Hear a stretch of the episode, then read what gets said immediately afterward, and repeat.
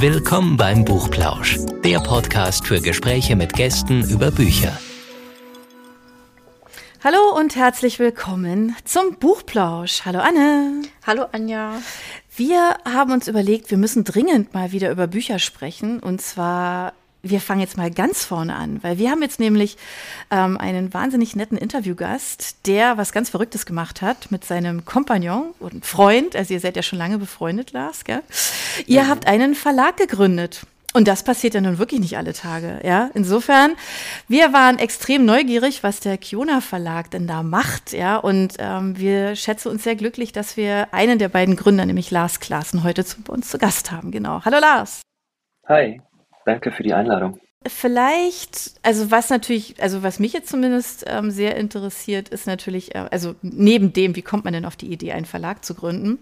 In diesen Zeiten, äh, weil ihr macht das ja wirklich tatsächlich ganz klassisch. Ähm, was mich aber noch einen Schritt vorher tatsächlich interessiert, ähm, und das führt ja dann unweigerlich dahin, ähm, was hast du denn vorher gemacht und warum hast du den Drang verspürt, das nicht mehr zu tun und stattdessen einen Verlag zu gründen? Ich habe vorher eigentlich gar nicht viel anderes gemacht, nur dass es nicht mein eigener Verlag war. Ähm, ich bin dann eigentlich ganz, ganz klassisch äh, im Verlagswesen groß geworden. Also nach der Uni ähm, bei einem kleinen Verlag volontiert und dann sind die Verlage immer etwas größer geworden. Zuletzt bei, bei DTV, da war ich Programmleiter für Literatur.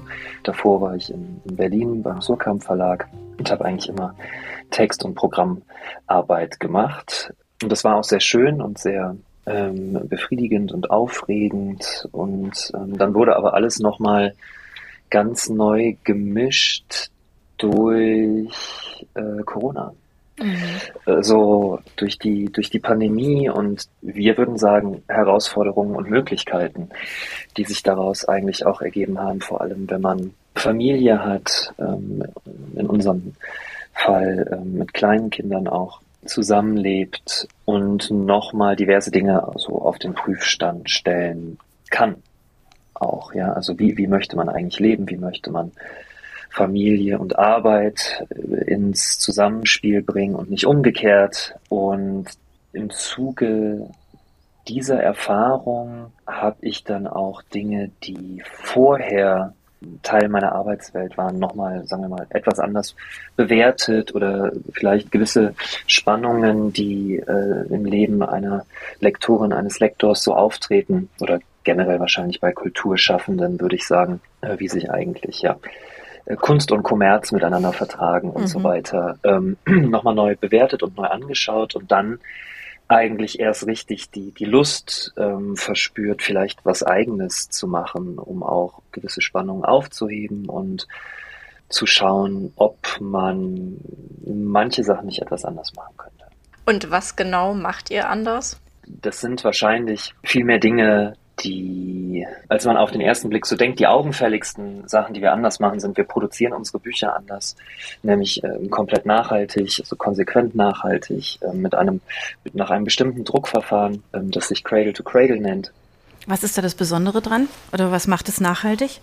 Das, das Besondere daran ist, dass es dem, dem Kreislaufgedanken folgt, ähm, mhm. also kein, kein Abfall produziert. Ähm, was wir daran besonders, besonders attraktiv finden, theoretisch könnt ihr unsere Bücher, wenn ihr wolltet, wir würden es nicht empfehlen, das sage ich immer dazu, aber wir könnten, oder ihr könntet es die Bücher in die Erde geben und sie würden komplett schadstofffrei wieder zur Erde werden und zum Humus für den nächsten Baum. Ich finde das Bild einfach ganz schön. Mhm, also ja, mein stimmt, liebster ja. Leseort ist unter einem Baum. Wenn man sich irgendwann mal feststellt, dass eigentlich das, worunter man sitzt, sterben muss dafür, damit man das, was man in der Hand hat, gutieren kann, ähm, kriegt man das nicht mehr so leicht aus dem Kopf raus. Mhm. Deswegen finde ich das Bild als Konter eigentlich ganz schön, sozusagen. Ja, ja, ja ähm, stimmt, ja. Und zu dem Prinzip Cradle to Cradle gehört aber eben nicht nur dass, ähm, dass das Papier recycelt werden kann, dass es komplett schadstofffrei ist. Also jetzt im Vergleich zu Recyclingpapieren, da weiß man eben nicht, was in den Ursprungspapieren mhm. drin waren. Und man kann sie auch nur ähm, eine finite Anzahl ähm, an Malen recyceln. Das ist bei Cradle to Cradle anders, aber es geht damit auch noch einher, dass bis zum letzten Sublieferanten, bis zur letzten Sublieferantin ähm, ein verantwortungsvoller Umgang mit der Ressource Wasser, ähm, abgefragt und auch kontrolliert wird, dass es faire Bezahlungen gibt, äh, in der, ähm, in der Wertschöpfungskette und, und, und deswegen gefällt uns das einfach schon ideologisch wahnsinnig gut.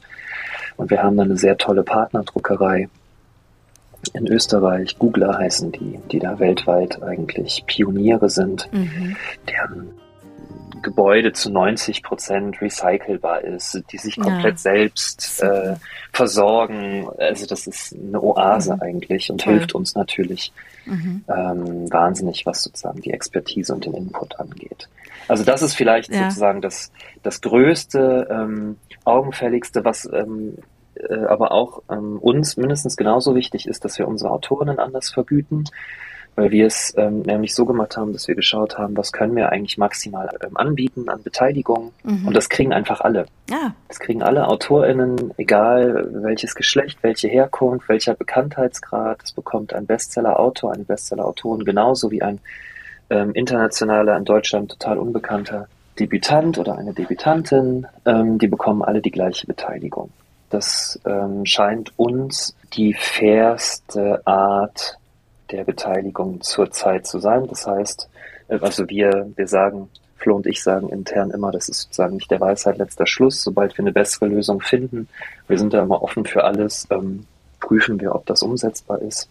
Weil man schon darüber streiten könnte, natürlich, ob gleiche Beteiligung für alle auch das Fairste ist. Da kommt man dann in so ganz spannende Gefilde, wonach lässt sich eigentlich kreative Arbeit bemessen und der Wert daran und so weiter. Das scheint uns, wie gesagt, jetzt das, das Einleuchtendste zu sein und die werden auch deutlich über Branchenstandard beteiligt. Also das sind so die beiden großen Pflöcke, die wir auch für uns damals, ähm, als es darum ging, wollen, beziehungsweise können wir eigentlich einen Verlag aufbauen und gründen, so wie wir ihn uns vorstellen. Das waren sozusagen die Bedingungen.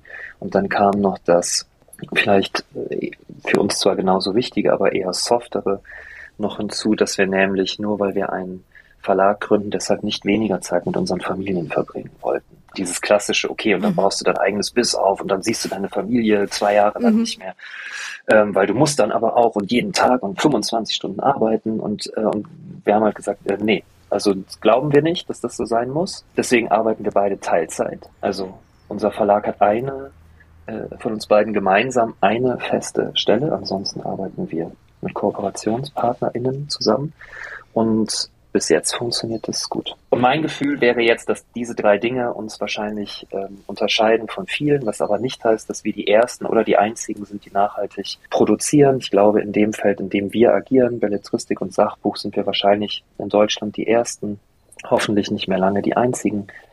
Aber es gibt da ganz klare äh, Pioniere und auch Vorbilder. Ähm, der Ökom Verlag hier zum Beispiel in München ist, machen vor allem Zeitschriften oder ein guter Plan, die kennt ihr bestimmt mhm. auch in Berlin. Die machen das zwar auch wieder sehr anders als wir, aber auch Nachhaltigkeit ähm, stellen sie auch nach vorne, ist ihnen auch wichtig und ähm, im Kalenderbereich. Also genau, wir wollen es da jetzt auch nicht mit fremden Federn schmücken. Ja, und ihr habt ja auch kein eigenes Verlagsgebäude, ne? Ihr seid da ja auch ganz schlank unterwegs, ne? Weil das ist ja auch sowas, wo wahrscheinlich jeder sagen würde zuerst so, ja, jetzt brauchen wir irgendwas Repräsentatives, ne? Weil Verlag und so. Ähm, aber das war euch ja auch Schnuppe. Ja, ja, also ich, ähm, wir haben natürlich darüber nachgedacht. Mhm. Also was, was brauchen wir auch tatsächlich weniger im Sinne von, was können wir dann zeigen? Ähm, das hatten wir eher beim Thema Visitenkarten, weil wir gar keine Visitenkarten haben. Und Flo, der in der Digitalagentur äh, auch Geschäftsführer ist, sagte auch, also Visiten, eine gedruckte Visitenkarte, ja, da brauchst du eigentlich bei mir gar nicht, gar nicht anfangen. Und ähm, unsere Artdirektrice die aber natürlich auch Visitenkarten entworfen hat für uns und ich bin da, glaube ich, auch noch ein bisschen oldschool. Ich mag das eigentlich ganz gerne, ähm, jemandem eine Visitenkarte zu geben und die hat die, den ersten Schwung Visitenkarten aber aus dem Überschnitt der Proofs vom ersten Buch halt gemacht, ja. Also, mhm. und das sind halt so Sachen, das ist dann wieder, das ist dann wieder geil. Ja. Das macht dann mhm. wieder total Spaß, weil alle alle mitdenken. da so mitdenken, ja, ja und, und sich gegenseitig so, so Ideen zuwerfen und das, äh, weil man ja oft so meint, alles was nachhaltig ist, ist erstmal schwieriger, teurer, erfordert wahnsinnigen Aufwand und im Grunde ist es aber so, jetzt unsere sehr junge Erfahrung, äh, wenn man mit einer Lösung kommt, dass alle eigentlich super Bock drauf haben. Ja. Also alle, alle sind da immer sehr dankbar und weil die Argumente so klar auf dem Tisch liegen. Mhm. Also man muss da niemanden überzeugen, ja, ähm, dass es sinnvoll ist, das zu ja. tun und das ist eigentlich ganz schön. Ja. Aber so ein richtiges Beispiel hattet ihr ja nicht, ne? Also du hast ja schon gesagt, ihr seid jetzt ja im Grunde, also zumindest für Deutschland, die Ersten, die das so konsequent, also wirklich ne, in, in, jede, in jeder Facette machen.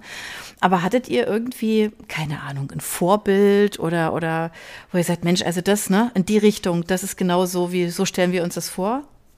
War das da oder habt ihr alles aus euren eigenen keine Ahnung, wenn ihr miteinander gesprochen habt und überlegt habt, wie machen wir das, ist es daraus geboren worden? Wie muss man sich das vorstellen? Ich glaube, es ist eher so ein, ähm, das eine kommt zum anderen, mhm. Schritt für Schritt Prozess gewesen. Also ähm, was schnell klar war, waren die beiden Punkte mit der mit ökologischen und nachhaltigen äh, sozialen Nachhaltigkeit und die soziale Nachhaltigkeit sozusagen in Form, also in operativer Form der Autorinnenbeteiligung zum Beispiel. Ähm, und dann hat man von da ähm, viele Schritte in unterschiedliche Richtungen unternommen. Also zum Beispiel auch, du sagtest ja eben, wir haben kein Verlagsgebäude. Ähm, das stimmt. Wir haben kein Verlagsgebäude, aber wir haben schon so etwas wie eine räumliche Heimat. Ähm, da, wo ich jetzt gerade auch sitze, das ist das Impact Hub äh, in München. Ähm, von den Hubs gibt es weltweit 110 Stück, glaube ich. Äh, in sehr vielen verschiedenen Ländern und das sind Knotenpunkte für sozial-ökologisch nachhaltige UnternehmerInnen und Unternehmen, die ähm, dabei unterstützen, eigentlich einen gesellschaftlichen Wandel voranzutreiben. Ähm, das ist sozusagen die, die, die philosophische, die ideologische mhm. ähm, Antwort auf die Frage, in welchen Räumen sind wir. Die ganz praktische ist, es ist gleichzeitig auch ein Büro und ein Coworking Space. Und wir haben hier alles, was wir brauchen, aber wir arbeiten eben auch strategisch zusammen. Ähm, wir können hier auch Veranstaltungen machen. Wir haben hier auch äh, schon Videos gedreht und ein Fotoshooting mhm. gemacht und sowas. Und haben gleichzeitig aber halt viel Austausch mit Leuten, die ganz andere Sachen machen, was für uns spannend ist, weil innerhalb der Branche, in, der wir jetzt tätig sind, in der Buchbranche, scheinen wir, ist jetzt mein Eindruck, manchmal schon fast sowas wie radikal zu sein, ähm, während wir hier die, die, die Erzkonservativen sind, ja. Also das ist total, das ist total spannend, ja. Das ist eine sehr, nehmen wir als sehr produktive Mischung sozusagen wahr. Mhm. Ähm, das, äh, was uns aber sozusagen hierher gebracht hat, ist eigentlich ein Zufall, weil wir, wir hatten zwar die Werte, also wir wollen ökologisch nachhaltig produzieren und es ist uns wichtig, dass unsere Autoren alle gleichberechtigt und auch hoch beteiligt werden. Aber sozial, ökologisch nachhaltig hätten wir das als solches hätten wir es vielleicht selbst noch nicht bezeichnet, einfach weil wir beide nicht so aus dieser Bewegung jetzt ursächlich kommen. Das war eher so, dass jemand gesagt hat, ach ja, ihr macht ja genau das, ja, ihr müsst mal mit denen sprechen. Und, und so ist es an ganz vielen Stellen passiert.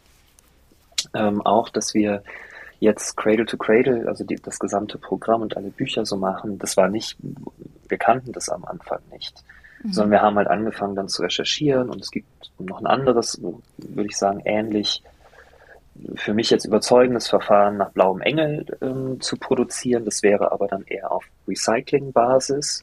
Da haben wir lange drüber nachgedacht, ähm, ob es ein, ob es, ob es vielleicht dieses werden soll und haben uns dann eher aus ähm, einfach weil wir es sozusagen in letzter Instanz, wir sind ja keine Wissenschaftler, es äh, vielleicht nicht auf sachlicher Ebene tatsächlich letztgültig beantworten können, eher auf ideologischer mhm. ähm, oder aus dem Bauch heraus, könnte man auch sagen. Ja, viel vom, vom Gefühl ähm, dann abhängig gemacht, uns entschieden und damit sind dann wieder andere Sachen einhergegangen die haben dann, das hat dann wieder viel ähm, auch mit dem Design zu tun gehabt. Warum sehen die Bücher so aus, wie sie jetzt aussehen? Warum haben wir keine Schutzumschläge?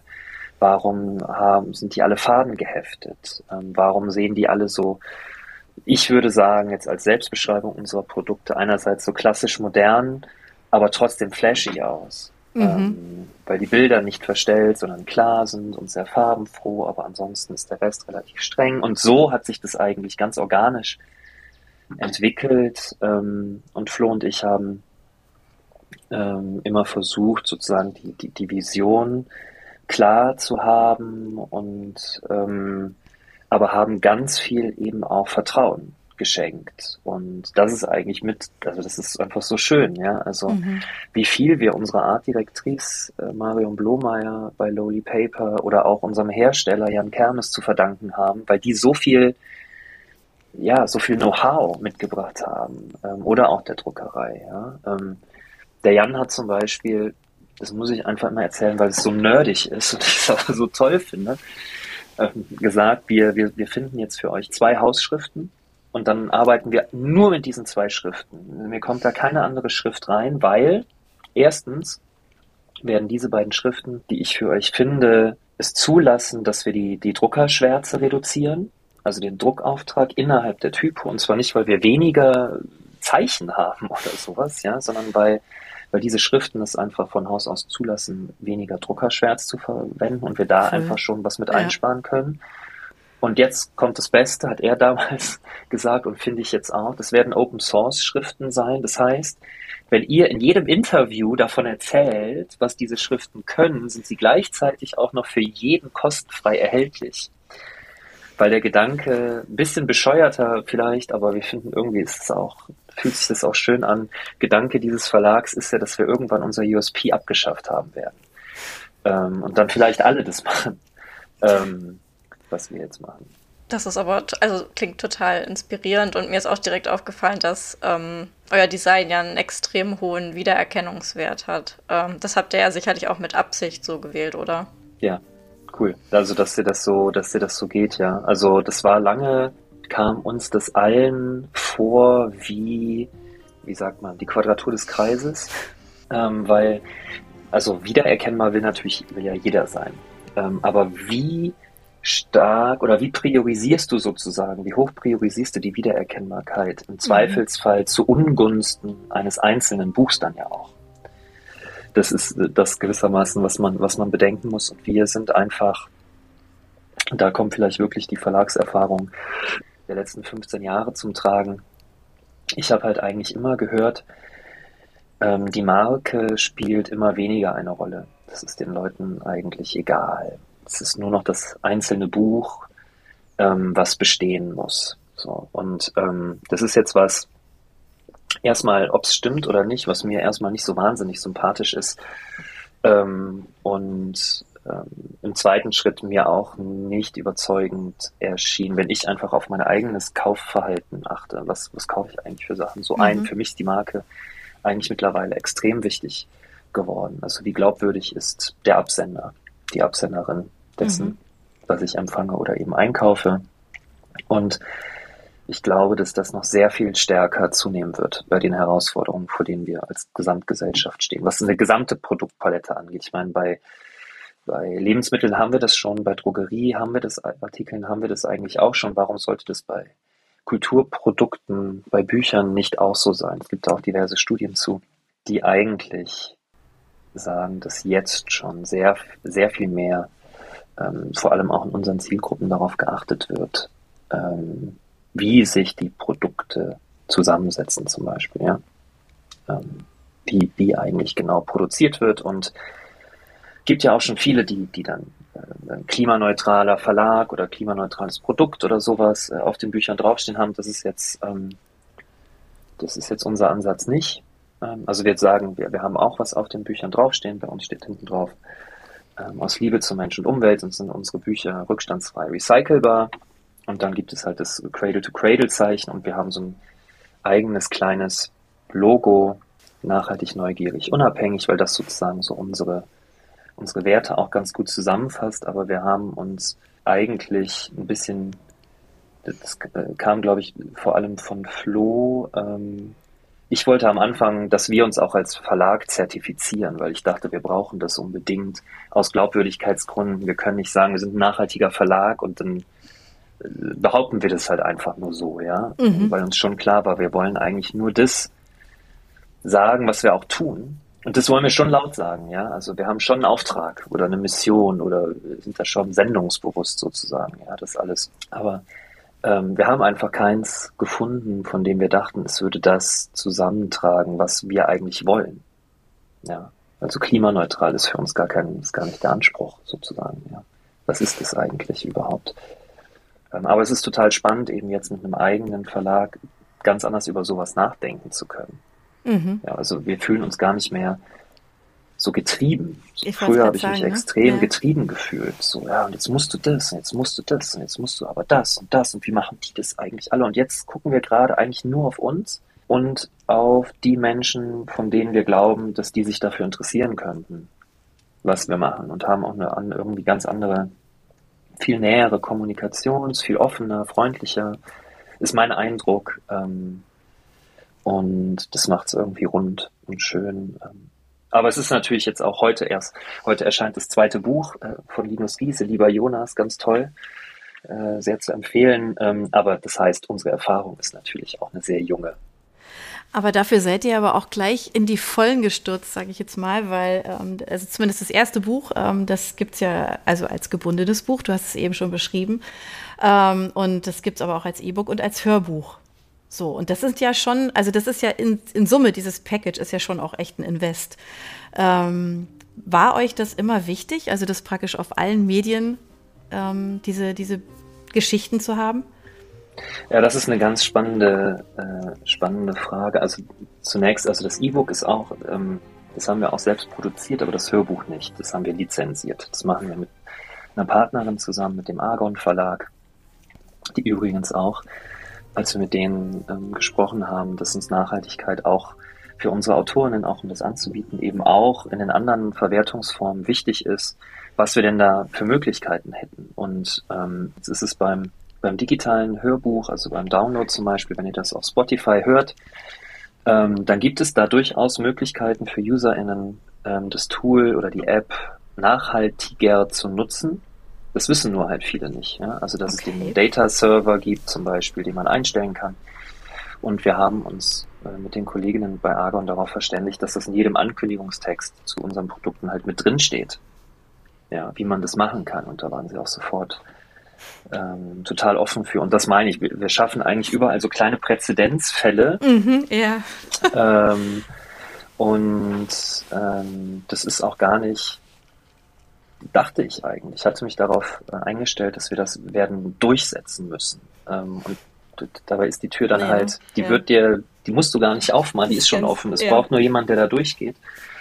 Ähm, und das ist toll. Und also für die Autoren ist es natürlich schon wichtig, dass, dass ihre Geschichten ähm, weil das ist ja nicht das Buch. Das Buch ist ja eigentlich nur der Informationsträger ähm, dafür. Mhm. Die Geschichte ist ja der, das, das eigentlich Wertvolle daran. Schon auf so vielen Kanälen oder in so vielen Formen wie möglich verfügbar sind. Deswegen, das war, das war schon wichtig. Also es gibt noch viele sozusagen größere strategische Fragen, weil es würde uns schon gefallen, theoretisch alles selbst machen zu können weil es auch eine Frage der Unabhängigkeit für uns natürlich mhm. ist, äh, der Unabhängigkeit ist. Aber gerade, du hast es schon gesagt, das ist, glaube ich, am Anfang einfach ein, ein, Investment, was wir so schwer einschätzen können. Beim Buch ist es kein, also das, wie gesagt, das mache ich seit 15 Jahren.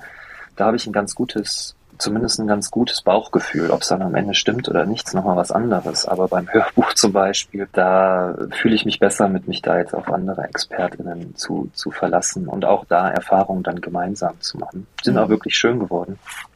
Kann man, kann man gut hören.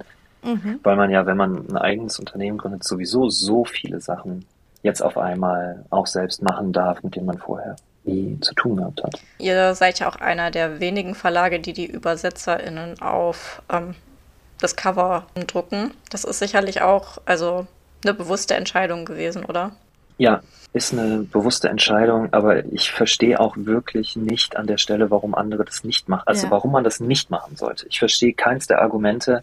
Äh, bei Gebrauchstexten klar, aber bei literarischen Texten, also wirklich, jeder, der ernsthaft schon mal ein, ein fremdsprachiges Buch lektoriert hat, ähm, mit einer Übersetzerin oder einem Übersetzer zusammen weiß, dass die auch einfach Bedeutungsentschlüsselerinnen sind. Ja? Also mhm. jede, egal wie oft ich einen Text gelesen habe, wenn ich mit der Übersetzerin spreche, dann geht mir der Text nochmal ganz anders auf. Das sind einfach Urheberinnen. Die gehören da einfach hin und nirgendwo anders. Also da, mhm.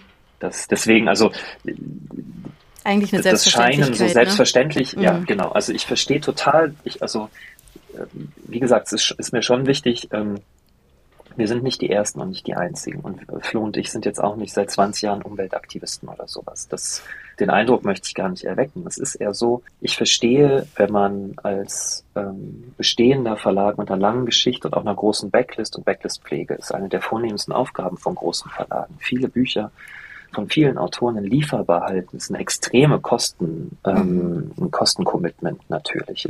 Und ähm, dass man da nicht sagt, okay, ich stelle von jetzt auf gleich auf eine nachhaltige Produktion um, verstehe ich total. Aber ÜbersetzerInnen auf der U1 zu nennen, auf dem Cover, kostet niemanden irgendwas. Ähm, leuchtet mir überhaupt nicht ein, das nicht zu tun. Und äh, drei von fünf Titeln, die ihr jetzt auf eurer Website schon angekündigt habt, sind ja auch Übersetzungen. Ähm, wie habt ihr euch denn für genau diese Titel entschieden? Das ist eine, das ist ja immer eine spannende Frage, auch für einen selbst. Wie entscheidet man sich eigentlich für die Bücher? Ähm, also, ich glaube, dass es so ist. Ich habe jetzt eine größere Freiheit als vorher, Bücher, die ich prüfe, also lese und darauf prüfe, ob sie bei uns ins Verlagsprogramm passen, zu unterschiedlichen Zeiten in unterschiedlichen Gefühls- und Gemütszuständen zu prüfen. Also, ich habe nicht eine Liste von so zigtausend Büchern und gar keine Zeit im Prinzip und muss dann sagen, okay, alles klar, gucke ich mir an, wenn es mich nach zehn Seiten nicht gepackt hat oder so, dann ist es weg. Sondern ich kann das einfach alles ein bisschen freier, weil ich einfach weiß, es gibt Bücher, wenn ich die im falschen, also die ich liebe, wenn ich die im falschen Moment angefangen hätte zu lesen, hätte ich die niemals zu Ende gelesen. Ja? Mhm. Einfach weil sie mir zu krass, zu düster, zu flapsig, zu ironisch, was weiß ich, was auch immer gewesen wäre. Mhm. Also das, das, das ist einfach subjektiv und total dem Moment, in dem man das liest, geschuldet. Und jetzt kann ich diese Bücher halt einfach so ein bisschen mitnehmen äh, in meine unterschiedlichen Zustände sozusagen und gucken, wie gut die, wie gut die trotzdem auf all diese Dinge reagieren. Und wenn das Bücher sind, die irgendwie in jedem Moment dann irgendwie was, was zu sagen haben ähm, oder was bewegen in mir und ich das Gefühl habe, da mich, mich verbunden zu fühlen, dann ist das schon mal ein sehr gutes Zeichen. Ähm, jetzt so im Nachhinein, wenn ich jetzt auf das erste Programm schaue oder auch auf die programmatische Arbeit der letzten Jahre, dann würde ich sagen, dass, dass die Bücher, die mich interessieren, ähm, die ich gerne verlegen möchte oder von denen ich glaube, sie verlegen zu müssen, dass die was teilen, dass die nämlich alle ähm, so eine unruhige Sensibilität für die Gegenwart haben. So sage ich das jetzt immer. Das ist jetzt mein. Schön, ja. Darauf komme ich jetzt sozusagen für mich gedanklich immer zurück und gleichzeitig aber da nicht stehen bleiben. Ja, also schon zu prüfen, was ist ähm, aus der jeweiligen Perspektive und damit aber sich sozusagen nicht zufrieden zu geben, sondern auch zu wagen, darüber hinaus zu gehen. Das heißt jetzt nicht, dass die dann immer Zukunftsentwürfe liefern ähm, oder so, sondern dass man einfach den, ja, den, den Wunsch zu verändern spürt. Mhm. Ähm, und das mag sein, dass, dass in ganz vielen Fällen nur ich den spüre und andere nicht. Ähm, aber das ist mein, wahrscheinlich mein letztes sozusagen verbindendes Kriterium für diese Bücher. Ja. Abgesehen, klar, also die, die, ich merke das zum Beispiel, ähm, das ist für mich ganz spannend, weil ich vor allem aus der Literatur komme und nicht so sehr aus dem Sachbuch. Und jetzt machen wir aber auch Sachbuch. Und ich muss mich immer daran erinnern, hey, das ist, das ist halt was anderes. Du kannst da jetzt nicht so sehr auf die, die ganze Zeit auf die Sprache achten, ja. So, das kannst du denen jetzt nicht vorwerfen, sozusagen, dass sie jetzt nicht literarisch, wie literarische Autorinnen formulieren. Obwohl viele der Autorinnen, die wir jetzt auch im Sachbuch machen, das durchaus tun und auch können.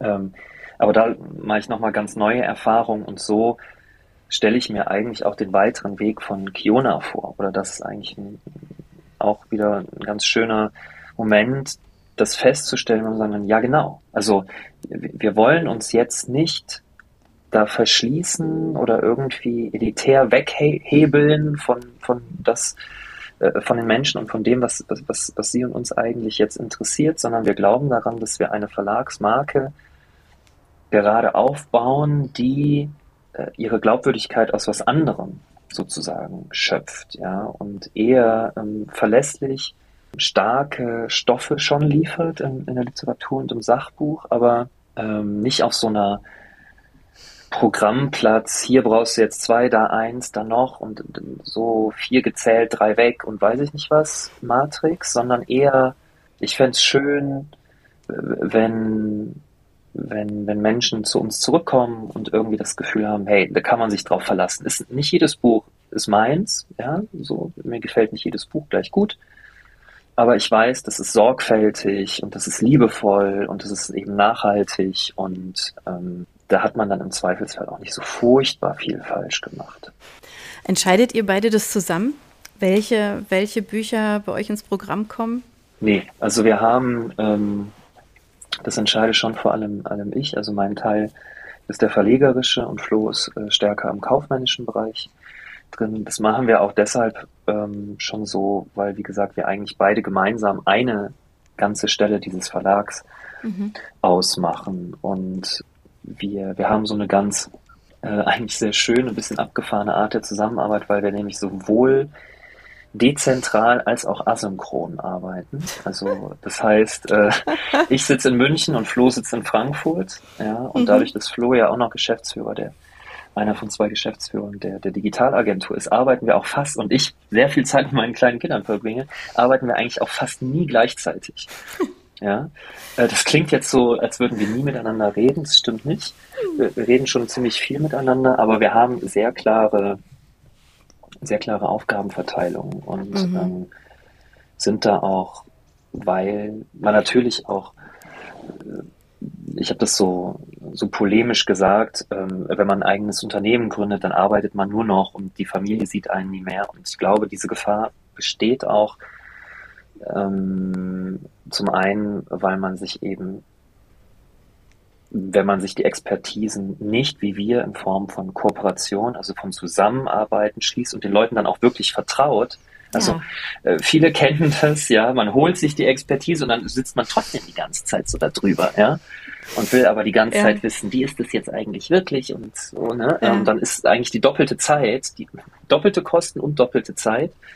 Ähm, das machen, das machen wir so nicht ähm, und priorisieren einfach auch sehr stark und machen auch Sachen, die andere Verlage machen, zum Beispiel einfach so gar nicht.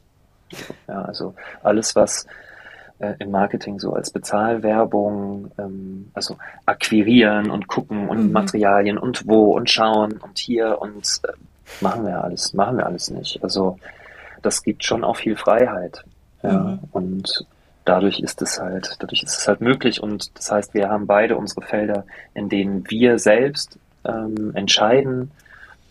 Ich frage schon immer viel, viel nach ähm, und spreche viel über die Bücher, auch mit Flo, einfach um das mal so rauszukriegen, auch aus meinem Kosmos, ja, und um mal zu hören, wie hört sich das eigentlich an, wenn ich es laut ausspreche, mhm. wie ich, wie ich mir das Buch so vorstelle bei uns. Aber wenn wir alles gemeinsam immer sozusagen 50-50 entscheiden müssen, ich glaube, dann, dann könnte man das so tatsächlich wahrscheinlich nicht machen. Du hast ja vorhin auch schon gesagt, dass ihr in der Buchbranche quasi fast radikal seid. Kriegt ihr das auch so wiedergespiegelt von ähm, anderen aus der Branche? Ich habe das einmal gehört, deswegen habe ich es gesagt. Ich selbst hätte das gar nicht so. Ich habe das von einer Person, die da in der ähm, mit Nachhaltigkeit schon zu tun hat, äh, sozusagen. Die mhm. hat mir das gesagt. Ja, ihr seid ja jetzt die, die Radikalen. Ähm, okay, wenn wir das sind, fair enough. Ähm, habe ich jetzt habe ich diesbezüglich gar kein Problem mit. Ähm, aber das Interessante ist eben, finde ich, dass ähm, wir schon sehr klar in der Kommunikation sind, wenn es jetzt zum Beispiel eben um, ähm, um Kooperation geht oder um Kollaboration oder Lizenzierung, dass uns Nachhaltigkeit total wichtig ist. Und auch so, dass wir es in Verträgen drinstehen haben wollen. Mhm. So. Ähm, das ist aber, wie gesagt, nichts, ähm, was wir irgendwie stark argumentativ durchsetzen müssen, sondern Vielleicht liegt es auch ein bisschen daran, wie wir in diese Gespräche reingehen insgesamt. Wir versuchen nämlich jetzt auch nicht immer das meiste, schnellste rauszuholen bei anderen, sondern eher eine langfristige Beziehung aufzubauen und um zu gucken, hey, ähm, für uns wäre es jetzt schon schön, da wo wir gerade mit dem Unternehmen stehen, wenn wir das noch ein bisschen günstiger oder eben noch, wenn wir da noch ein bisschen mehr bekommen könnten. Aber wir sind so von dir und deiner Leistung überzeugt, dass wir das auch mit dir zusammen machen, wenn du uns nicht entgegenkommen kannst. Nimm dir einfach mal ein paar Tage Zeit, guck dir deine Sachen an und finde für dich raus, ob das geht. Wir sind so oder so dabei. Wenn es geht, toll. Wenn nicht, ist auch cool. Mhm. Und alle fühlen sich anders. Ja? Also wir haben schon diverse Fälle erlebt, wo, wo es dann nochmal ein Entgegenkommen gab und andere, wo es eben nicht passiert ist. Und trotzdem ist das Gefühl danach aber eins, wir machen das jetzt gemeinsam. Ähm, und so ist es bei den, ähm, bei den Nachhaltigkeitsfragen auch. Deswegen steht das für mich eigentlich ein bisschen in einem Widerspruch. Wenn ich jetzt radikal wäre, dann hätte ich das Gefühl, dass, dass die Leute mich seltsam ansehen und ähm, ich die Botschaften irgendwie so stark durchsetzen muss. Das Gefühl habe ich halt gar nicht. Ich glaube, mhm. es ist eher eine, ähm, es braucht eher konkrete Angebote. Schau mal, so kannst du es machen. Mhm. Ja, so, so, so können wir es umsetzen, so können wir es für euch oder das wäre unser Vorschlag. Und dann ist es natürlich was ganz anderes. Das äh, kennt man ja auch selbst. Ich finde es ja auch ähm, persönlich äh, viel leichter, ähm, konsequent nachhaltig im Unternehmen zu sein als privat mit zwei kleinen Kindern zum Beispiel. Ja, da würde ich mir ganz oft wünschen, da würde jemand zu mir kommen und sagen, pass auf, du machst es einfach so und so und so und so und so und dann ist alles top und dann, ja, also es ist, glaube ich, eher eine Frage des Angebots. Ähm, ihr habt ja auch vor, pro Jahr um die acht bis zehn Neuerscheinungen ähm, zu bringen. Fünf sind jetzt schon auf der Website angekündigt. Auf was können wir uns dann noch ähm, im späteren Teil des Jahres freuen? das verrate ich jetzt noch nicht. Da werden ja. ja. die Ersten, die das wissen. Das kann ich jetzt noch nicht verraten. Ja. Oh. also es wird auf jeden Fall, ich glaube, es wird so weitergehen. Ähm, das ist so als, als Programmmacher natürlich schon äh, denkt man sich, okay, für das erste Programm hatte ich jetzt besonders viel Zeit, das zu kuratieren. Wie lege ich dann nach und wie lege ich danach nach? Mhm. Und ähm, die nächsten beiden Programme sind eigentlich schon fix und ich freue mich total drauf. Ähm, und ich glaube, es wird überraschend und sehr gut werden. Maximal unspezifisch. Okay, wir quälen dich jetzt da nicht. Aber wir machen uns das jetzt mal ganz einfach ähm, für diejenigen unter euch, die ähm, denen der Verlagsname noch nicht untergekommen ist und die, was ich mir fast nicht vorstellen kann, die an dem ersten Buch von euch schon, die, denen das gar nichts sagt, ja. Ähm, vielleicht kannst du uns, Lars, einfach mal deine Buchtipps, mal so die ersten ein, zwei Bücher aus deinem Verlag ja. tatsächlich empfehlen, weil mich hat unberechenbar auf jeden Fall sehr neugierig gemacht und ähm, ja, ich finde, es ist schön gelesen. Ja. Ja, ah, schön. Ja. ja. Ja. gerne. Also genau, das erste Buch, das, äh, das erschienen ist, ist von äh, Dana Spiota, das ist eine amerikanische, US-amerikanische Autorin. Und das heißt äh, Unberechenbar bei uns, ist von Andrea O'Brien übersetzt, äh, extrem toll übersetzt und handelt eigentlich, finde ich, von einer äh, mit 50erin, Samantha Sam heißt die, die äh, eines Tages sieht die so ein Haus, die, die lebt in Syracuse, ähm, New York, also Upstate New York, und sieht in so einem total runtergekommenen Viertel ein noch runtergekommeneres äh, altes Haus, so ein alten, so ein Bungalow, so eine Art ein Crafts ähm, Bungalow und verliebt sich total in dieses Haus, ist spottbillig ähm, und kauft es in so einem Impuls, guckt es sich an und kauft es so und geht dann ins Auto und merkt dann erst so zwei Atemzüge später, ah, okay, dann verlasse ich jetzt wohl meinen Mann. So. Boom. Und dann alles, was daraus dann so entsteht, ähm, ist dieser, ist dieser Roman. Alles, was sozusagen so auf diese Frau dann eindringt. Und die hat eine Tochter, die die Schule bald beendet und die hat eine Mutter, die sehr krank ist. Ähm, und so baltet sich das gewissermaßen zu insgesamt drei Generation, aber es bleibt sehr stark immer, finde ich, bei der, bei der Hauptfigur und ähm, ist ganz interessant, was man so Männern verzeiht alles und es so ein bisschen suffisant als Midlife Crisis verniedlicht. Ähm, wenn eine Frau ähm, in dem Alter ähnliche Gedanken hat, dann wird einfach gebissen äh, von der Gesellschaft. Das ist, das ist krass. Aber die kann sich wehren. Also es macht sehr viel Spaß, glaube ich. Und ich hatte immer als Leser das habe ich auch gar nicht so oft, aber bei der habe ich das die ganze Zeit gehabt. Ich wollte die immer so in den Arm nehmen und so festdrücken und dann wollte ich die immer noch so ein bisschen fester drücken. Ja, immer so ein, oh, jetzt komm aber mal klar. ähm, also mit der kann man viel Zeit verbringen. Die ist, die ist toll. Ähm, manchmal habe ich das, wenn ich wenn ich äh, äh, Bücher lese mit so tollen Figuren, dass ich mir denke, oh, ich würde die so gerne mal kennenlernen. Ne? Mhm. Die ist bestimmt total irre. ähm, Ja, also das ist das erste Buch. Das zweite Buch äh, erscheint ähm, heute. Mhm. Tatsächlich. Äh, von Linus Gies ist ein ganz anderes Buch, weil ein Sachbuch. Lieber Jonas oder der Wunsch nach Selbstbestimmung, das ist der erste Band. Wir haben ähm, so eine Reihe, eine neue Reihe äh, kuratiert, Briefe an die kommenden Generationen heißt die. Und ähm, Linus schreibt an einen jungen Transmann, Jonas heißt er, der ihn äh, den er in, in seinem in Buchladen, in dem er früher gearbeitet hat, kennengelernt hat und ähm, verargumentiert eigentlich auf sehr kurz, 80 Seiten, ist eigentlich gedacht für so eine Zugfahrt, Berlin-Hamburg ähm, zum Beispiel, oder kann man auch an einem Abend durchlesen, das finde ich ja ganz spannend, ähm, verargumentiert, warum es eigentlich uns allen überlassen sein sollte, selbst über unseren Namen und unser Geschlecht zu bestimmen und warum das eigentlich die gesamte Gesellschaft befreien mhm. würde, wenn wenn es ein Selbstbestimmungsgesetz geben würde, woran zurzeit ja auch parlamentarisch gearbeitet wird, dass es das gibt und es ist sehr rührend, ähm, finde ich auch sehr weise und gleichzeitig sehr offen. Linus ist ja selbst ein Transmann, der sich vor fünf Jahren geoutet hat und weil er sich eben getraut hat, auch öffentlich laut darüber zu sprechen, extrem viel Zuspruch, auch sehr viel Hass abbekommen mhm. und will jetzt mit dem Buch gewissermaßen was zurückgeben. Ähm, sehr schön auch in der Briefform, eben Briefe an die kommenden Generationen. Das ermöglicht so eine direkte Emotionalität durch die Ansprache mhm. und gleichzeitig lässt das aber auch so essayistische Bewegungen zu. Und ähm, ich, das ist ja zum Beispiel eine Kulturtechnik, finde ich, die wir eigentlich total wiederbeleben müssten. Also, mhm. wer kriegt nicht gerne ja. Briefe? Ja, das stimmt. muss man mir mal zeigen. Ja. Und er liest das Buch auch selber, ne? Das ja, Hörbuch. Ja, das auch das selber. Das ist auch was Besonderes, ja.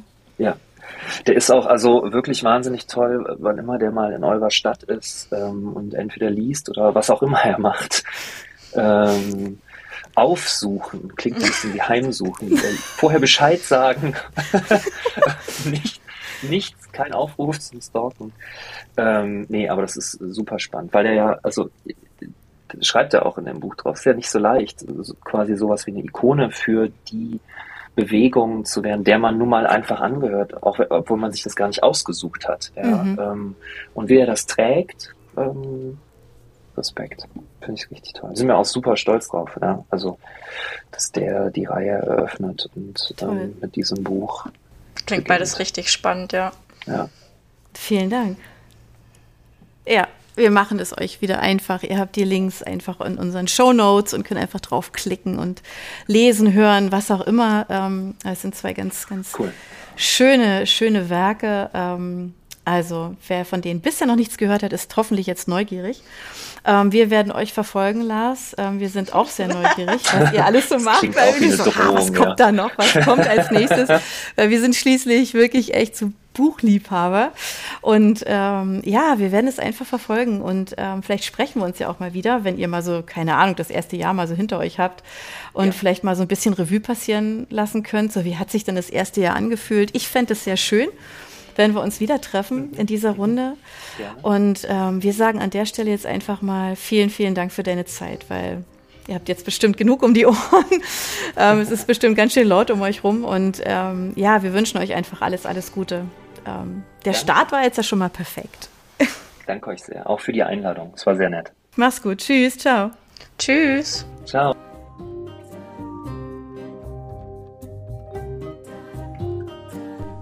Für unsere Buchplauschhörer haben wir übrigens noch etwas ganz Tolles. Falls ihr nämlich jetzt gerade nach dem richtigen Hörbuch sucht, dann könnte Bookbeat eine gute Idee sein.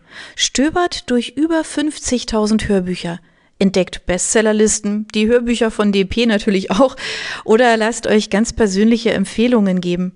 Ihr wollt das einfach mal ausprobieren? Buchplausch und Bookbeat schenken euch einen ganzen Monat Bookbeat for free. Meldet euch einfach mit dem Rabattcode Buchplausch bei Bookbeat an oder geht auf die Seite www.bookbeat.de slash Buchplausch und schon seid ihr dabei. Den Link, den haben wir auch noch einmal in die Beschreibung der Podcast-Folge eingefügt. Also nutzt dieses wunderbare Angebot, einen Monat lang so irre viele Hörbücher zu hören, wie ihr wollt, denn genauso funktioniert Bookbeat. Das ist nämlich toll. Ihr könnt so viele Hörbücher hören, wie ihr wollt. Das ist doch jetzt genau das Richtige, oder? Also ausprobieren. Wir freuen uns mit euch. Bis dann.